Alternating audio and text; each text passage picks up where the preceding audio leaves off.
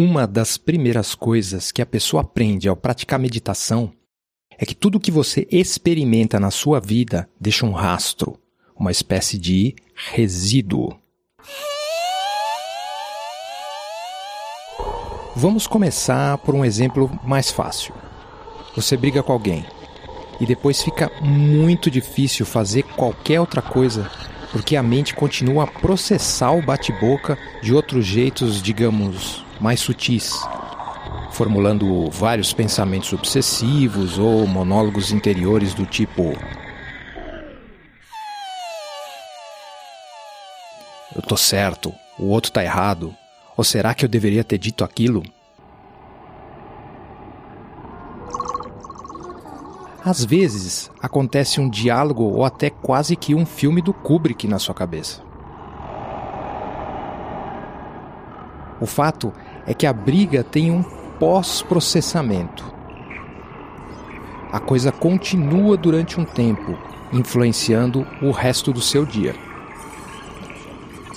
Ou até mesmo a sua vida inteira.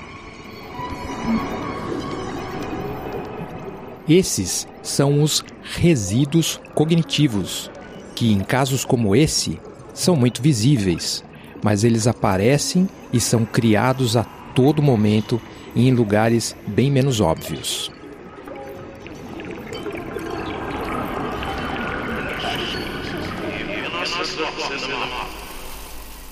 Não sei se você já passou pela experiência de ter que scrollar na internet durante várias horas do dia e depois surgiu uma espécie de imagem na sua mente, daquele movimento contínuo de textos e cliques. Você não lê ou vê o conteúdo, só percebe o movimento e algumas cenas vagas. Às vezes isso surge durante os sonhos. Você acorda meio agitado e com aquela sensação de que a mente continua scrollando, embora você esteja bem longe do computador. Eu não moro em centros urbanos há mais de 12 anos, mas ainda hoje sonho com o metrô pelo menos uma vez por semana. Essas são as memórias, claro, que nunca ficam estáticas na mente. Elas são continuamente recombinadas, recontextualizadas e alteradas. E não falta literatura, ciência e religiões estudando esse fenômeno.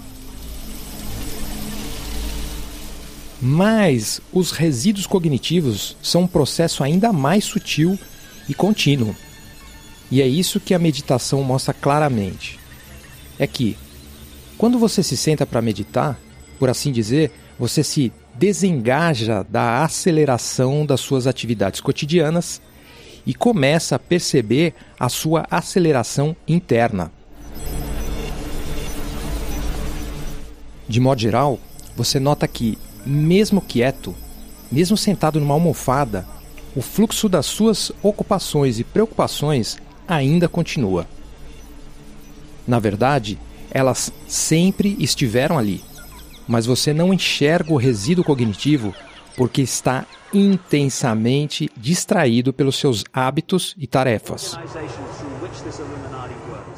Como eu estava dizendo antes, mesmo para quem não tem paciência para meditar, os resíduos continuam influenciando a experiência cotidiana. E às vezes a gente consome e se envolve com práticas e conteúdos que se acumulam nas nossas mentes como resíduos tóxicos. Quem sou eu para dizer o que é tóxico na sua vida? Eu só sei o que é na minha. E quer saber? As toxinas estão ali escondidas nas coisas de que eu mais gosto. Por exemplo, nas interfaces viciantes de programas, e não só os das redes sociais. No ceticismo e sarcasmo de comédias que eu assisto, tipo desenho Rick Morty. No meu relacionamento com a informação, que aqui e ali vem contaminada com o desejo de ser e parecer esperto, de me sentir superior às outras pessoas nas incessantes estatísticas que permeiam a internet hoje em dia. Números de cliques, números de likes, números de assinantes e etc. Todas essas coisas produzem uma ansiedade sutil. É como quando você assiste a um filme que tem uma boa montagem e uma boa trilha sonora. Essas coisas estão totalmente manipulando a sua experiência, completamente influenciando sua experiência do filme, mas você nem percebe porque está engajado e imerso na narrativa. E é por isso que surgiram autores como o dramaturgo Bertolt Brecht.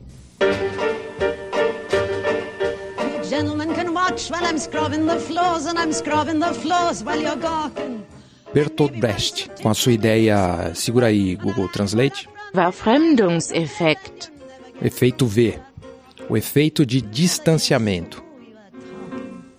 São estratégias narrativas que tentam tirar o público da passividade, tentam evitar que ele se identifique com a narrativa de um jeito inconsciente, sem crítica. Esse tipo de técnica é o ganha-pão de cineastas como Charlie Kaufman e o David Lynch. Eu incluiria: o público precisa perceber que está alucinando e sendo manipulado. Em especial, hoje em dia, que a passividade está na moda de novo, quando a gente reedita estratégias da televisão de receber conteúdo passivamente em vez de procurar aquilo que você acredita e com a qual se interessa. Você recebe tudo pré-filtrado, pré-organizado. A meditação tem um elemento de efeito V, de quebrar a quarta parede da realidade. Mas ela vai muito além disso porque mostra a mecânica do pensamento e da percepção. Mostra o quão caóticas e não lineares são as nossas engrenagens de pensamento. E aí, os resíduos cognitivos ficam muito evidentes, o que nos dá a oportunidade de criar uma ecologia cognitiva. Ou seja, entender que muitas vezes, por exemplo, ao escolher consumir certos conteúdos, ao apoiar certas marcas ou aceitar certas lógicas de uso do conhecimento, estamos poluindo nosso próprio ambiente mental e, consequentemente, ajudando na poluição do resto do ambiente. Faz sentido para você?